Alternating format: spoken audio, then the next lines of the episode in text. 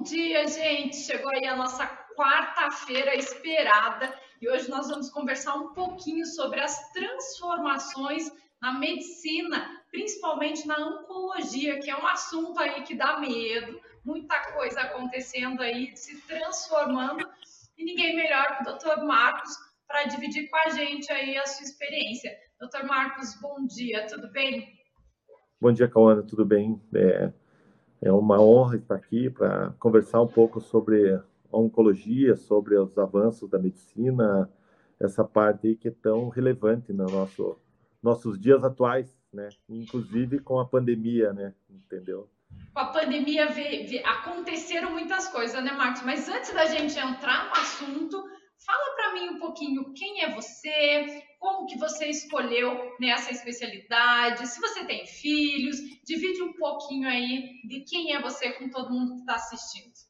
Então, meu nome é Marcos Ribabem Vinhesque, eu sou, eu tenho 49 anos, eu sou formado pela Universidade Federal do Paraná em 1998, é, fiz residência médica em cirurgia oncológica no Hospital Universitário Evangélico Mackenzie de Curitiba, né? é, já tenho uma boa experiência, uma boa bagagem em cirurgia oncológica, em oncologia. É, tenho, sou pai de dois filhos, o João Pedro, meu filho de oito anos, e a Rafaela de seis anos, são meus amores, né? E, e é uma área assim que eu escolhi, na verdade, é, até não tinha escolhido a oncologia bem certo. Eu queria fazer cirurgia, né? Sempre entrei na faculdade, sempre tive aquele pensamento, não, você é cirurgião, cirurgião, cirurgião, cirurgião. E eu sempre pensei em cirurgia, principalmente da aparelho digestivo, né? Que era uma área que eu gostava muito. E quando eu fui fazer a prova de residência, eu tinha uma amiga que é cirurgião oncológica e é cirurgia plástica, o nome dela é Anileta. E ela me falou: "Não, Marcos, venha fazer a prova de venha fazer a prova de residência aqui no Hospital Evangélico. Aqui nós temos o, o professor Dr. João Carlos Simões, que foi meu mentor aí na oncologia. E, e ela falou que ia aprender muito, que eu ia ter muita, é, muita, é, muita parte de estudo científica, de técnica. E eu fui vendo um dia operar e me apaixonei. Olhando ele operando ali, eu falei, nossa, é isso, é isso que eu quero fazer. Só que eu não pensava na oncologia assim em si, né? Na faculdade a gente tinha uma parte muito muito superficial sobre a oncologia. E quando entrei na, na oncologia, na cirurgia oncológica, é, eu comecei a ver com outros olhos os pacientes oncológicos. Comecei a entender, comecei a entender como funciona a doença, como os pacientes se portam, como são as cirurgias, que são cirurgias de alta complexidade. E isso foi me, me deixando cada vez mais animado, mais apaixonado, e eu, e eu me apaixonei pela oncologia e até hoje faço oncologia e amo o que eu faço. Você falou ali que teve um mentor, né? Dentro desse universo aí de inovação, de startup, de empreendedorismo, os mentores são extremamente importantes. Como foi o seu mentor aí dentro da área da saúde? É, o Dr. João Carlos Simões ele foi um professor muito bom, porque ele ele sempre foi um professor de vanguarda, ele sempre foi uma pessoa de estudar muito, é, sempre foi de puxar a gente e falar, olha, tem que estudar, tem que ver, tem que ir atrás, tem que ir atrás de novas técnicas, é, não ficar é, estagnado, porque ele sempre dizia que a medicina é uma ciência das verdades transitórias, entendeu? Então isso sempre ficou guardado na minha cabeça essa frase e é verdade, porque o que eu fazia em 2000 lá no começo da residência, hoje em dia já não se faz mais entendeu? Já tem muita coisa que já não se faz mais, não se faz de uma maneira mais para exceção. O que era regra naquela época já não é mais regra, entendeu? Então, é, é muito importante o, o, o nosso mentor estar é, tá, é, ligado nessa vanguarda, tá, tá ligado na tecnologia, tá ligado nos novos processos, novos sistemas, porque isso vai dar uma diferença lá na frente. E vai dar uma diferença na qualidade de atendimento do teu paciente, é, é, ser, um paciente, ser um tratamento mais eficiente, um paciente mais humanizado, né? um tratamento mais humanizado e mais econômico. É usar é, um pouquinho coisa. da experiência de outra pessoa para nos formar, né? Vamos dizer assim. Ah, para construir quem nós vamos ser quando crescer. Né? Exatamente. É que nem o pai educando um filho, né? Ele vai dar experiência. Lógico, tem coisas que sempre o filho vai achar que sabe, mas é, às vezes tem que bater a cabeça, mas assim muitas coisas o, o, o nosso mentor, os nossos pais, eles que vão vão nos, nos guiar no caminho certo, né, para a gente conseguir ter um sucesso lá na frente. E deixa eu te perguntar, a medicina ela anda muito rápido, né? O tempo todo está se transformando e a gente pode ver isso agora na pandemia assim de uma forma bem clara. Né? Se antes as pessoas não tinham muita muita informação, não sabia como funcionava, hoje a gente viu o quanto a medicina evolui, o quanto ela está né, tá correndo. É, como é que a gente pode perceber os processos de inovação nessas áreas? É, na verdade, assim, é, hoje em dia com a internet, né, eu, eu, eu sou numa fase que eu, eu, eu cheguei nessa transição, né, de, de, de da parte assim de, de, de, de internet, né? É, na minha época de faculdade, vou te dar um exemplo mais básico assim. A gente ia fazer um trabalho científico, você tinha que ir na biblioteca lá do, do Hospital de Clínicas. A gente não botava o, o, a palavra no Google, pesquisava, aparecia lá milhões de, de, milhares de trabalhos. Você pode ir no Cielo, pode ser no Lilacs, que são as principais plataformas que a gente procura, procura trabalhos né, científicos a gente tinha que pegar, ir na biblioteca, entrar num livro, pegava uns livros, parecia uma bíblia, assim, cheia de trabalhos científicos, que a gente tinha que procurar um por um, separar. Os trabalhos eram trabalhos já é, defasados, muitos eram defasados, os mais novos a gente não tinha acesso ainda. Então, é, é, com a, a, a, os bancos de dados, a internet, isso aí ajudou muito a gente. Então, a gente conseguiu agilizar muito mais, ter muito coisa, é, muitos trabalhos, muitas informações mais de vanguarda. Então, fizeram um trabalho ontem lá nos Estados Unidos, hoje já está, ou no mesmo dia já está na nossa mão. A gente já tem essa informação na mão. Então é muito e como rápido. Como saber, Marcos, como que a gente pode saber assim, ó, você falou assim, né? Vamos pôr no Google. Gente, o Google ele mata, né? Quando a gente coloca é. uma doença ou qualquer coisa, um sintoma no Google, é, ele destrói a gente. É para sair é. assim, desesperada. Desesperada. É o Dr. Google. Qual é a sua dica que a gente pode pesquisar no Google, porque isso não vai deixar de acontecer. Mas qual o filtro que nós devemos fazer? É, tudo que tem lado bom tem lado ruim também, né? É, é o problema do Google é isso, né? Quando você joga informação, vem todas as informações possíveis. E daí o paciente, como ele não tem o conhecimento técnico, não tem a vivência, então ele não sabe filtrar isso. Então, eu canso de receber pacientes no consultório que viram, receberam um laudo de uma doença lá, de uma biópsia, de um tumor. Ela vai no Google, ela chega desesperada. E eu sei o tamanho do desespero do paciente pelo tamanho do olho dele lá na, na recepção. Né? Quando eu chamo o nome do paciente, ele vem com olho desse tamanho, né? E já deixa o desespero do paciente. E daí eles me falam sempre isso, isso que você acabou de falar. Ah, doutor, eu descobri essa doença, fui no Google e fiquei desesperado, porque tem tanta coisa lá, tanta informação. Então, eu sempre falo para o paciente: olha, eu acho que você tem que pegar mais o básico, né? Né? Pegar a informação básica da doença e conversar com um profissional habilitado, de preferência da área também, porque às vezes até os próprios colegas desconhecem e acabam trazendo é, informação para o paciente, o paciente fica desesperado também. Então, é, é o que é muito importante, se alguém for pesquisar alguma coisa, pode até pesquisar, mas acho que assim, no primeiro momento dá uma lida por cima. Depois procura o profissional, conversa e né, depois você pode até buscar mais. A tecnologia ela pode vir né, para favorecer, mas ela também vem para para dar aí uma destruidinha, né? Ou pelo menos uma Exatamente. assustada. Ele pode causar mais ansiedade no paciente, né? Porque eu falo que às vezes é, a gente tem alguns pacientes que têm uma doença tão grave e eles passam tão bem, porque a gente chama de uma certa é, é, sem conhecimento técnico, a pessoa não dá muita bola para aquilo.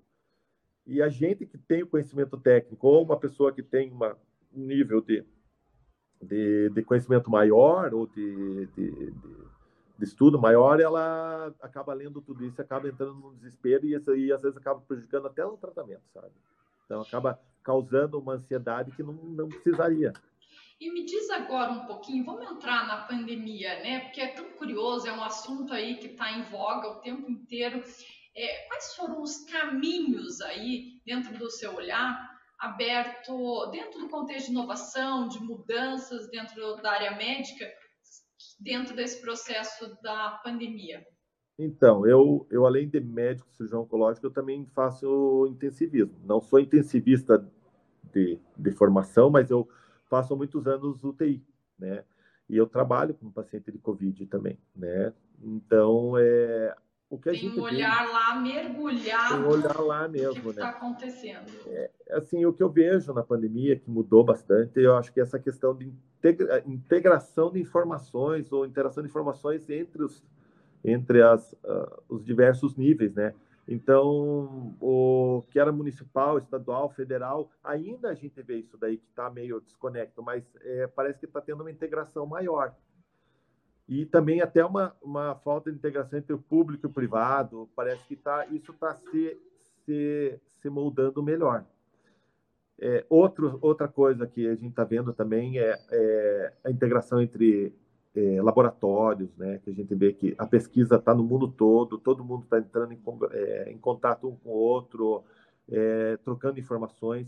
É, a questão da telemedicina, né? Que é uma Isso coisa não acontecia antes, Marcos, acontecia. antes da pandemia? E é, aumentou a... ou mudou? Como é que foi esse, é, esse as processo? duas coisas, aumentou e mudou. Porque a telemedicina antes era mais para essa telemedicina de, de, de interpretação de exames. Por exemplo, ah, eu estava lá no, interior do Amazonas é, e eu fiz um eletrocardiograma e estava suspeitando que aquele paciente tinha infarto, não tinha infarto, ou tinha uma arritmia cardíaca, e eu não, não tenho esse conhecimento de um especialista para analisar esse eletro.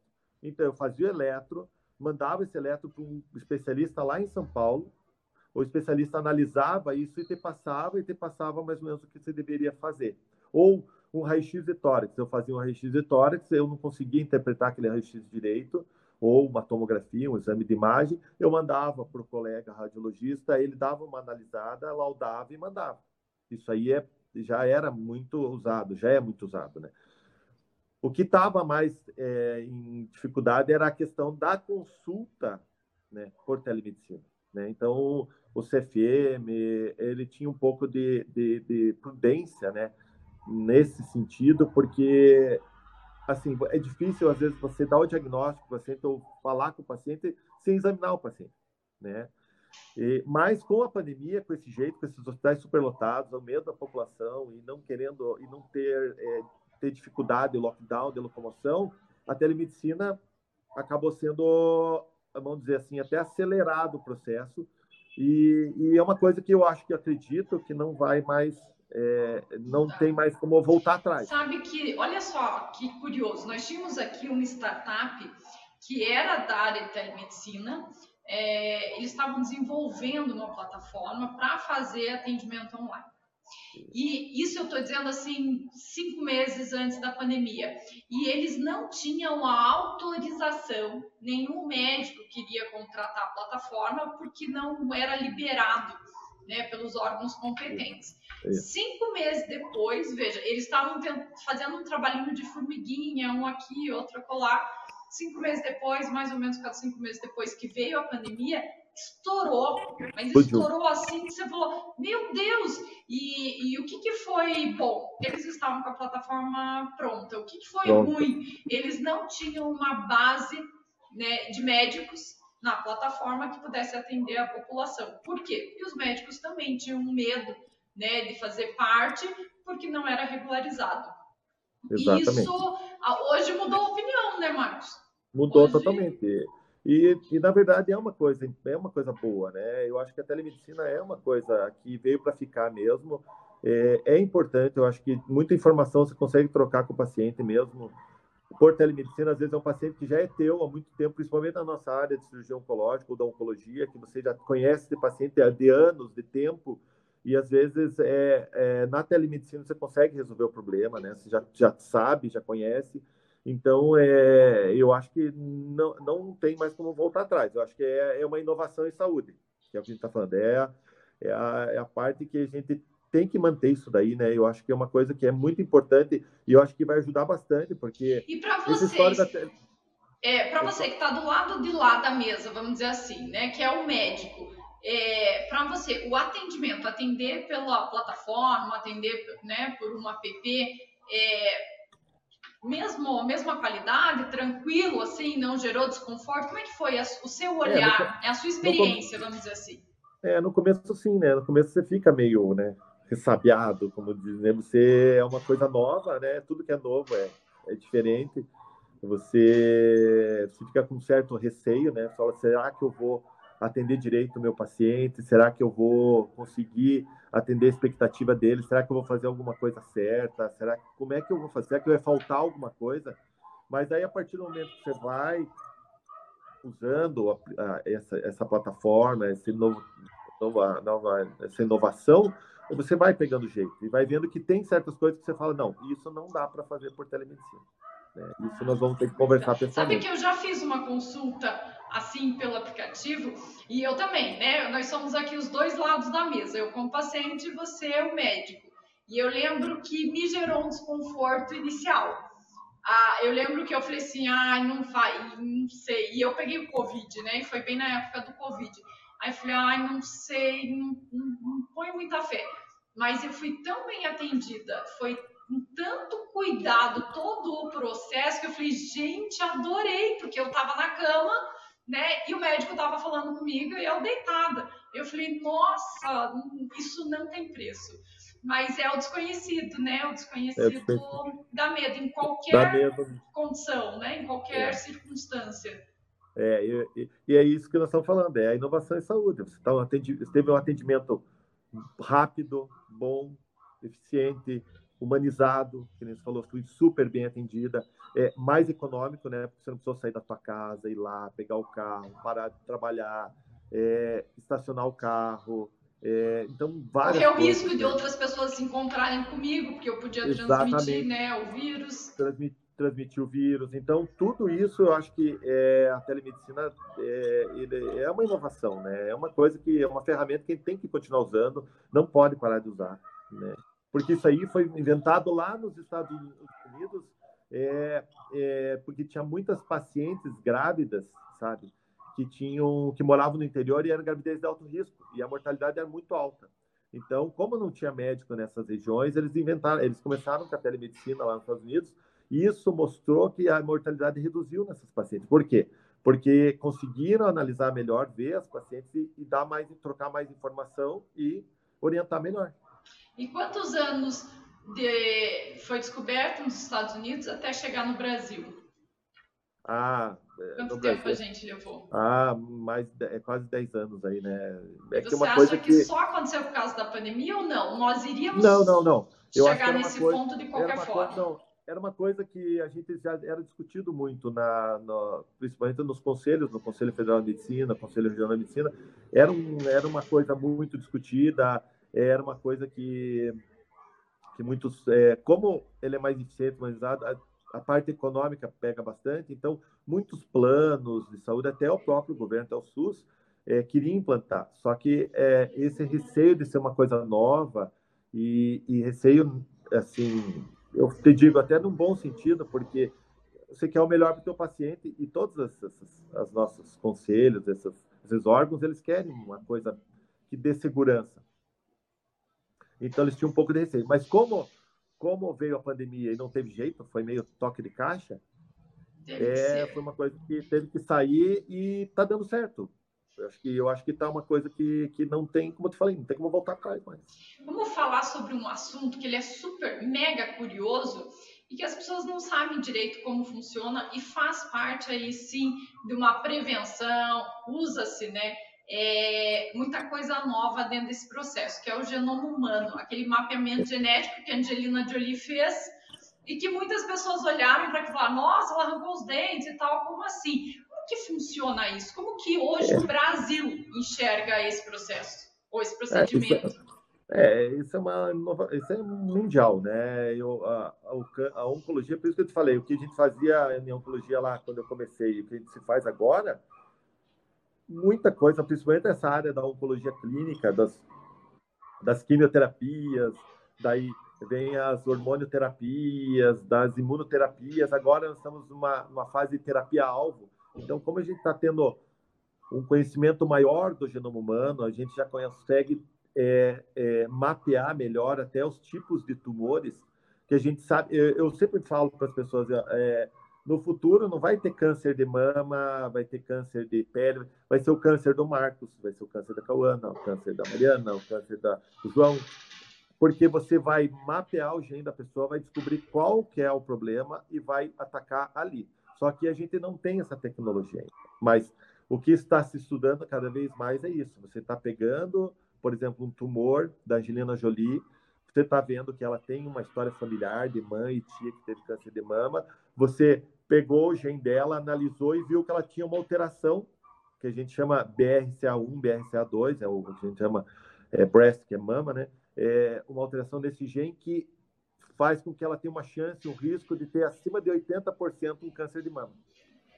Daí você já está partindo para uma coisa que a gente chama até de, de, de prevenção do câncer, né? Então, ela fez uma mastectomia preventiva, ela fez uma oforectomia preventiva, porque a chance de ela desenvolver um câncer é muito grande. Então, é uma coisa. Mas isso é muito legal, né? É uma coisa é. nova, né? Já pode ser utilizado em outros lugares e com mais frequência, mas para muita gente isso ainda é novo. Né? Fazer ah, um mapeamento genético para saber que você pode se prevenir do negócio que pode vir a acontecer há alguns anos. E como fazer isso, né? É, é, é uma, uma baita inovação, né? É, a gente sabe que alguns tipos de tumores que não respondem bem a alguns tratamentos, você acaba analisando esse tipo de tumor, você vê que ele tem uma, uma alteração e você pode usar aquela medicação naquela alteração e vai funcionar. Entendeu? A gente teve uso em melanoma, que é uma área que eu trabalho bastante, é, câncer de pulmão, câncer de mama. Então a gente está vendo que é, cada vez mais está se estudando isso e está se, se, se, tentando se individualizar até o tratamento. Então, eu, como disse, é a terapia-alvo. Você vai no alvo, você vai acertar aquilo, aquela alteração e vai ver a resposta que esse paciente vai ter no tratamento. São muitas transformações, né, Marcos, dentro da área da saúde. O que, que você acha que no pós-pandemia vai permanecer? Ou vai ah, eu... chegar, vamos dizer assim, que ainda não chegou, está chegando e que daqui a pouquinho, quando tudo isso acalmar, vai vir uma novidade.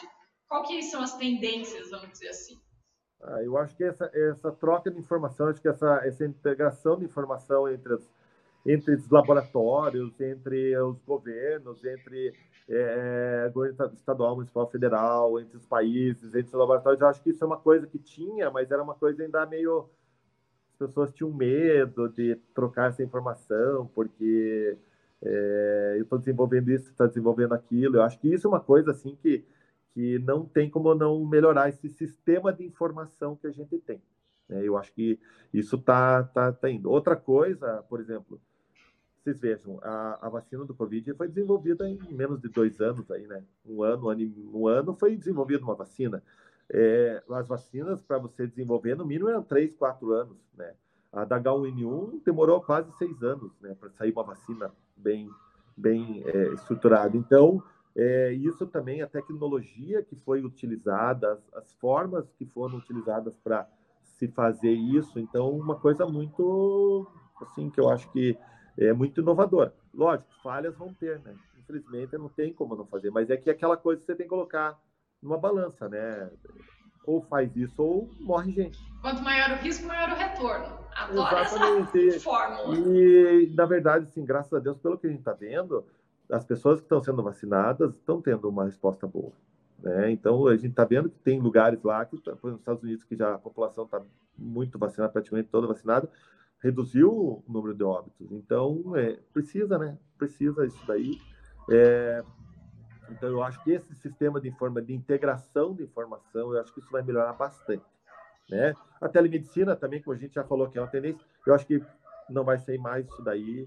É, eu acho que também essa, essa questão aí da, do, dos biosensores, que a gente também acha, vai, ah, vai usar alguma coisa que isso vai saber por que, que é, eu pego o Covid e evoluo bem e por que, que aquela outra pessoa pega o Covid e evolui mal né? Esse mapeamento genético. Então, tudo isso é, são coisas que, na verdade, já existem, né? Mas acho que para a pandemia, acho que vai, vai pender para esse lado aí, vai ser uma coisa que vai...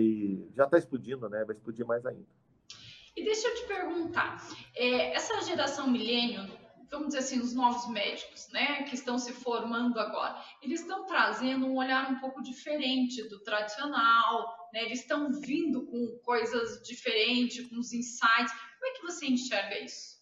É, eu, eu como falo, eu gosto de falar, eu sou dessa transição aí, né, de do prontuário de papel que a gente escrevia no papel e o prontuário eletrônico. Né? Então a gente vê que é, é, da internet, né, que era bem rudimentar para essa internet que a gente tem agora de tudo imediato. É, é isso que você falou, eles trazem coisas novas, né? Eles foram criados nisso. Eu tenho tem, tem residentes meus aí, quando eu quando eu me eu eu, eu entrei na faculdade eles nasceram, né? Então eles não pegaram essa fase que eu peguei. Eles pegaram outra fase.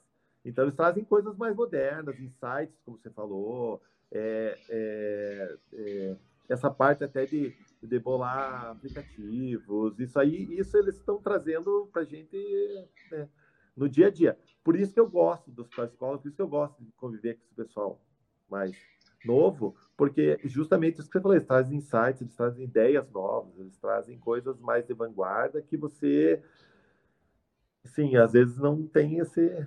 esse... O, e o app de receituário? Como é que, ah, como é que foi a experiência para você? É porque é, antes era do papel e agora virou um aplicativo. É, é... O CRM criou né, esse aplicativo justamente porque o que estava acontecendo? Aqueles pacientes que já tinham um tratamento, por exemplo, um tratamento psiquiátrico, um tratamento com medicações cardíacas para diabetes, como deu lockdown e as pessoas não conseguiam ir acessar o seu médico no consultório, que é aquilo que ele estava falando, que estava falando ali na tua consulta. É, ele pode, ele é, conversar com o médico dele, falar com ele, como já é, geralmente são pacientes mais crônicos, que você já acompanha um longo tempo e precisam dessas medicações e não poderiam se deslocar até o consultório, com esse aplicativo você consegue fazer com segurança, né, com certificação do Conselho Federal de Medicina, Conselho Regional de Medicina, e consegue fazer um, um receituário e entregar para esse paciente, esse paciente não, não interrompe o tratamento. Porque uma das piores coisas também para o paciente é a interrupção do tratamento. Né? Eu te digo na minha área, é, o atraso no tratamento de paciente oncológico aí está é, tá chegando a prejudicar o paciente assim até 70%. Então, um atraso que um paciente que tinha um nódulo de mama, por exemplo, de um centímetro, ele esperou um ano e o, o nódulo de mama dobrou de tamanho, você, é, você tem a chance de sobrevida pela metade. Então, era acima de 90%, cai para 50%. Então, assim, é, a, a, a, receita digital ajudou bastante, ajudou bastante, porque você, pelo menos, deixou o paciente assistido, medicado, e ele não interrompe aquele tratamento, que aquilo pode dar uma complicação para ele muito grave, né? Uma, um, até você você voltar a estaca zero, né, no tratamento todo aquele tratamento que você fez, que você conseguiu, né, melhorar o paciente e piorar tudo isso. Então esse aplicativo assim ajudou bastante nesse sentido. Olha, é, reduzir aí a gente tá falando de vida, né? A gente não tá falando assim, ah, reduziu a, sei lá, uma margem de lucro. A gente não tá dizendo é, que é vida, gente. Reduzir 90 para 50 significa que você tá meio morto já, né? É, é, é, verdade, mas é, é isso que a gente pensa. Por isso que a prevenção é melhor, melhor caminho, é o mais econômico. E isso que você falou é vida. Acho que essa parte econômica é importante, mas a vida é mais importante que tudo. Ô, Marcos, você... tira uma, uma curiosidade minha aqui, principalmente do que a gente tem ouvido muito. Nós temos ouvido aí muita gente falar que agora na pandemia, principalmente nesse momento que as UTIs ficaram superlotadas, que os médicos têm que escolher quem vive e quem morre. Né? E você que está na linha de frente tem o tempo todo que administrar as habilidades técnicas e as habilidades humanas, né? o tempo inteiro. É, quando que você escolhe, ou quando que você decide, né? ou quando que não é você, vamos dizer assim, que é o racional ou o emocional que tem que estar tá à frente? Como é que funciona isso dentro de você? É, é, é uma coisa que também sempre me perguntaram em paciente com câncer, né? Como é que eu lidava com o paciente de câncer? É, lógico, é, não, é, assim, você dividir a parte emocional do, da parte racional é muito difícil, né? Porque por mais que você tente ser frio, vamos dizer, você não consegue, né? Você eu sempre falo para meus pacientes, é, eu não sei o que você está sentindo, porque, porque eu não estou passando por isso, mas eu imagino, porque a gente conversa e sabe, estuda. É, mas a gente, infelizmente, tem momentos que você tem que pensar de uma maneira racional, porque isso vai é melhor para o paciente, né? melhor para o seu paciente. A questão de vagas, de, de você decidir quem vai ou quem não vai, é, é, é questão, como você estava falando, é técnica. Às vezes você precisa ver o paciente que tem uma condição maior de, de, de cura do que aquele paciente que não tem condição de cura ou aquele paciente que você tem uma perspectiva maior de, de, de, de, de tratar. É, e é isso que está acontecendo no Brasil inteiro. Né? Todo mundo está tendo que ter uma decis, tomar uma decisão e, e atender aquele paciente que talvez tenha uma chance maior de, de, de curar do que aquele outro que não. Entendeu? Então é uma coisa que, infelizmente, em tempos de pandemia, em tempos de guerra, funciona dessa maneira, né? Você vê a pessoa que mais tem chance de, de cura, você vai atender isso. Mas é uma decisão muito difícil para o médico, né? Você, é, você achar que aquele tem chance, aquele não tem chance, e, e, você falar, não, mas se fosse meu pai, minha mãe, meu irmão, meu tio, alguém, minha esposa, meu filho, é, é na verdade, tem uma, uma coisa desumana pro profissional você ter que chegar a um extremo desse de decidir quem vive quem morre, ou quem pode ter uma chance maior de tratamento ou não, né? Olha só, nós estamos chegando no último minuto do programa e normalmente eu peço para o nosso entrevistado deixar uma dica, uma mensagem para quem quer entrar na área, para quem quer inovar, mas para você eu vou pedir um pouquinho diferente. Como nós estamos em um momento super delicado aí da pandemia e você está na linha de frente, eu vou pedir para você deixar uma, é uma sugestão, uma dica de quem está lá, né, quem está vendo tudo que está acontecendo para a nossa população. É, a pandemia não é brincadeira, tá aí, pessoal, todo mundo está morrendo muita gente. É, eu sempre digo assim, não é para você ter medo da doença, acho que você tem que respeitar a doença. As doenças estão daí para ser respeitadas, então você tem que respeitar a doença, você tem que seguir a, as orientações, então não aglomerar, usar álcool gel, usar máscara, até chegar a vacina, todo mundo vai demorar. É, a gente acredita que até o final do ano, se for nesse ritmo, talvez todo mundo consiga né, os eleitos acima de 18 anos para se vacinar, se vacinem. Então, eu digo assim, cuidem, né? É, eu acho que respeita a doença, não, não, não pensem que a doença não vai pegar você, porque eu tenho vários colegas, vários amigos, inclusive médicos, que achavam que a doença não ia pegar e pegou. Então, o que eu falo para os pacientes é respeitem a doença, respeitem e sigam as orientações. Eu acho que é isso que a gente precisa ter conscientização da, da pandemia, porque não é brincadeira. Não é brincadeira mesmo. A gente que está na linha de frente tem que ver que é complicado mesmo. Marcos, obrigada pela sua participação. É um bate-papo gostoso. Nós falamos de assunto super sério, né? De assuntos aí que dão medo, mas você trouxe de um jeito leve, de um jeito descontraído. E a gente fica por aqui, né? Agradecendo aí a sua participação e deixando o recado. Eu não vou deixar recado hoje para os empreendedores, nem para os empresários, nem para médico, mas para a população aí que precisa respeitar a doença. Gente, ficamos por aqui. Um ótimo restante de semana para vocês. Tchau, tchau.